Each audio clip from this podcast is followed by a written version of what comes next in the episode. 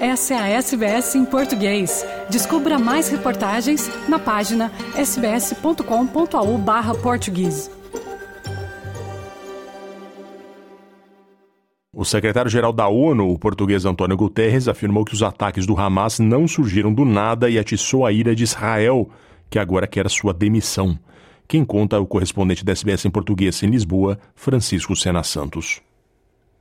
É, Fernando, ouvinte da SBS, António Guterres usou dureza rara na crítica à violência israelita desproporcionada na resposta à violência horrível praticada pelo Hamas. António Guterres inaugurou a reunião do Conselho de Segurança das Nações Unidas sobre o conflito no Médio Oriente, uma reunião que decorre em Nova Iorque, apelando a um cessar-fogo humanitário imediato em Gaza e com essa frontalidade rara em direção a Israel, Guterres lembrou que os ataques do Hamas a Israel em 7 de outubro não surgiram do nada. Ele disse: o povo palestiniano foi sujeito, tem sido sujeito, a 56 anos de ocupação sufocante.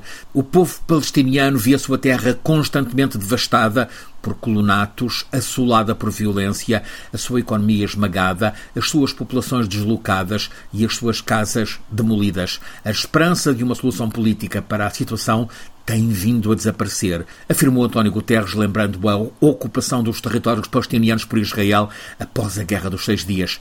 É importante reconhecer, insiste Guterres, que os ataques do grupo islamita não aconteceram a partir do nada, mas o sofrimento do povo da Palestina não pode justificar os terríveis ataques do Hamas. E esses terríveis ataques também não podem justificar a punição coletiva do povo da Palestina, reforçou o português que é secretário-geral da ONU. Num conflito armado, nenhum lado está acima da lei humanitária internacional, fez questão de dizer António Guterres, denunciando claras violações da lei internacional em Gaza para aliviar um sofrimento épico, tornar mais fácil e segura a entrega de ajuda e facilitar a libertação de reféns, reitero, reforçou Guterres, reitero o apelo a um cessar-fogo humanitário imediato. Israel.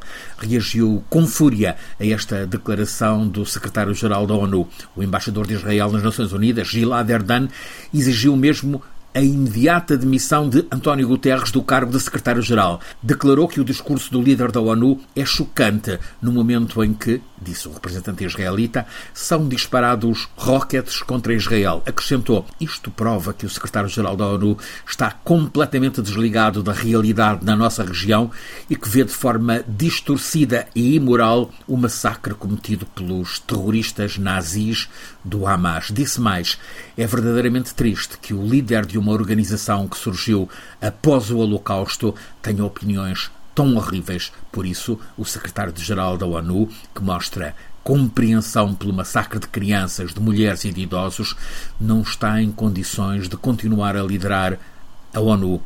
Insto, assim, a demitir-se imediatamente disse o embaixador de Israel das Nações Unidas. Este diplomata israelita considerou ainda que não tem sentido falar com alguém que mostra compaixão pelas mais terríveis atrocidades cometidas contra os cidadãos de Israel e o povo judeu, alegando que declarar que os ataques do Hamas não surgiram do nada mostra a compreensão de Guterres pelo terrorismo. É de notar que António Guterres esteve nestes dias na fronteira do Egito com Gaza, onde pôde testemunhar presencialmente o desastre humano que ali está em curso. Francisco Sena Santos, a SBS, em Portugal. Os comentários do Guterres acontecem a partir da observação dos funcionários da ONU lotados em Gaza. As agências humanitárias da entidade afirmam que a região está em níveis alarmantes de sofrimento a partir da escassez de combustível e agravamento da crise de saúde, com ameaça de surtos de doenças infecciosas. Quem reporta é Maíra Lopes, da ONU News de Nova York. No 17º dia da crise entre Gaza e Israel, os trabalhadores humanitários da ONU fizeram um apelo urgente por entregas de combustíveis e outros itens de socorro necessários para evitar que a situação já precária no enclave piore ainda mais. Médicos têm realizado cirurgias sem anestesia ou outros suprimentos cirúrgicos básicos, de acordo com a Organização Mundial da Saúde. Eles observam que o combustível se tornou o produto mais vital em Gaza. Sem ele, caminhões não podem se mover e geradores não podem produzir eletricidade para hospitais, padarias e usinas de dessalinização de água, disse Tamara Aurifai, porta-voz da Agência das Nações Unidas para os Refugiados da Palestina. Até o momento, nenhum comboio com combustível foi autorizado. O diretor de emergências da OMS para a região do Mediterrâneo Oriental, Rick Brennan, pediu às partes que concedam espaço humanitário para lidar com a crise.